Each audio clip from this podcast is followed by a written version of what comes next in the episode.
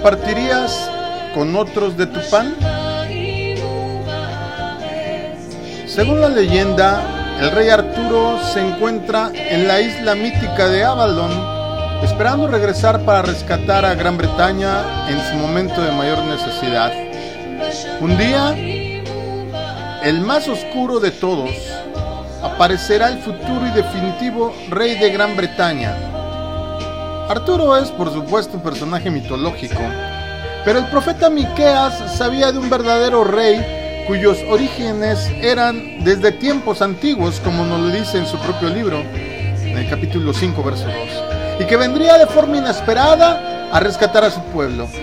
Miqueas, contemporáneo de Isaías, habló la palabra de Dios a Israel en tiempos de gran peligro, debido al pecado de Samaria, el reino del norte de Israel, y de Judá, el reino del sur. Los israelitas sufrían un ataque devastador el poderoso imperio asirio llegaría y conquistaría al pueblo de Dios. Samaria quedaría, como el propio Miqueas nos narra en el capítulo 1, verso 6 de su libro, como un montón de ruinas en el campo. Y el desastre incluso llegaría hasta la puerta de Jerusalén. Gran parte de la culpa recaía sobre los líderes de Israel estos gobernantes, lejos de proteger y proveer para su pueblo, estaban matando y devorando como caníbales. Ellos se comían la carne del pueblo, les desollaban su piel, quebraban sus huesos y los hacían pedazos como para una olla, como carne dentro de una caldera, según nos narra Isaías en su profecía en el capítulo 3, verso 3.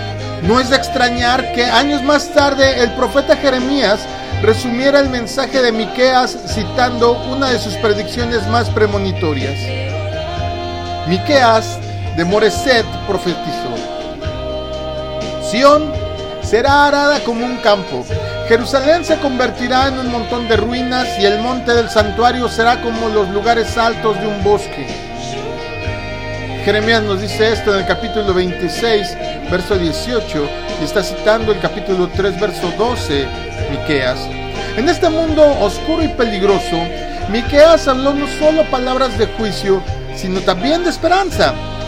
En nuestro versículo, esta esperanza se centra en un lugar humilde y en un gobernante celestial.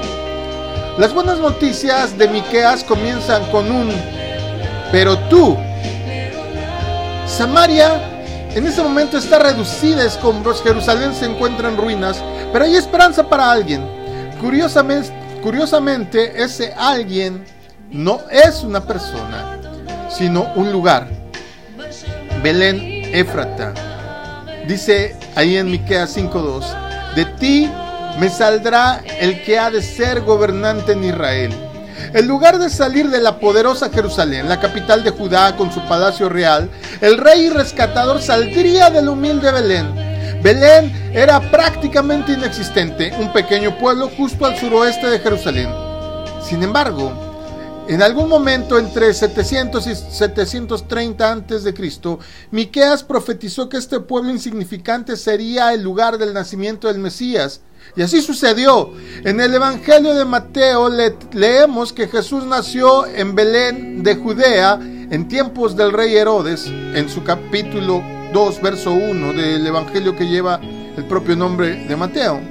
En la providencia de Dios, el emperador romano había emitido una orden para que todo ciudadano regresara a su ciudad natal. Y así, María y José salieron de Nazaret para viajar a Belén. Puede que el emperador haya estado planeando un censo, es verdad, pero Dios estaba asegurando de que se cumpliera la palabra que él envió a través de Miqueas. Al igual que en los días de Miqueas, Israel en ese momento tenía un gobernante codicioso y despiadado. Herodes el Grande se reveló como otro rey caníbal. Cuando ordenó la matanza de todos los niños varones en Belén y engendró a Herodes Antipas, quien luego sirvió la cabeza de Juan el Bautista en una bandeja. Pero en medio de la oscuridad, el rey había venido. De hecho, la profecía de Miqueas esta que citamos, cuando Herodes pregunta a los principales sacerdotes y escribas dónde se suponía que nacería el Cristo, ellos respondieron, en Belén de Judea, porque así está escrito por el profeta. Pero Miqueas no solo dice más que solo el lugar de nacimiento de ese gobernante. También nos enteramos de los orígenes de su familia. Este gobernante será uno cuyos orígenes, y cito, son desde tiempos antiguos, desde los días de la eternidad. ¿Qué nos está diciendo Miqueas sobre Cristo?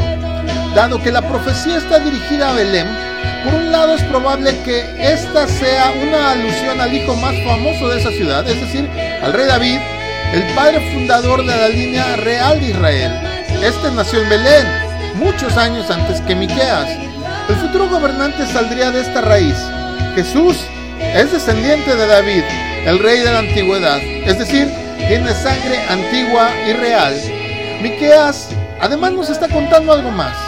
Los orígenes de Cristo son mucho más antiguos que David, que Abraham o que incluso la creación misma. El Salmo 74:12 nos dice que Dios es mi rey desde la antigüedad, usando la misma expresión que usa Miqueas para describir a Cristo. Miqueas insinúa que los orígenes de Jesús no solo son davídicos, sino divinos. Él es Dios, el Hijo, y al ser Dios no tiene principio, siempre ha existido. Así que lejos de los pasillos del poder, Jesucristo, descendiente de David a través de su padre adoptivo José, nació en Belén. Dios mismo vino a gobernar y a rescatar. Su apariencia no era impresionante, su lugar de nacimiento era desfavorable, pero Dios siempre obra de esta manera. Es a través del mensaje débil y necio de la cruz que tú y yo somos rescatados del pecado, una amenaza mucho mayor que los asirios de Miqueas. Y cuán apropiado es que Belén signifique casa de pan, un lugar de nacimiento apropiado para aquel que en marcado contraste contra Herodes y los reyes caníbales de los días de Miqueas, vino a alimentar a su pueblo. El pan de vida, acostado en un pesebre, en un comedero, en la casa de pan. Adrián Rogers, el evangelista, dijo lo siguiente. Un evangelista es un mendigo diciéndole a otro mendigo dónde encontrar pan. El pan es el evangelio de salvación. Y si tú conoces a Dios, yo te quiero hacer una pregunta hoy. ¿Estás compartiendo tu pan con otros? Hay tanta necesidad de saciar el hambre de la gente, y no solo de forma física, sino espiritual, que deberíamos estar compartiendo a Jesús de todos lados y en todo momento. La vida de muchos cambiaría de forma impresionante si las buenas nuevas de salvación se predicaran con mucho interés y con mucho afán. Jesús es el pan de vida y por medio de él tendremos vida eterna.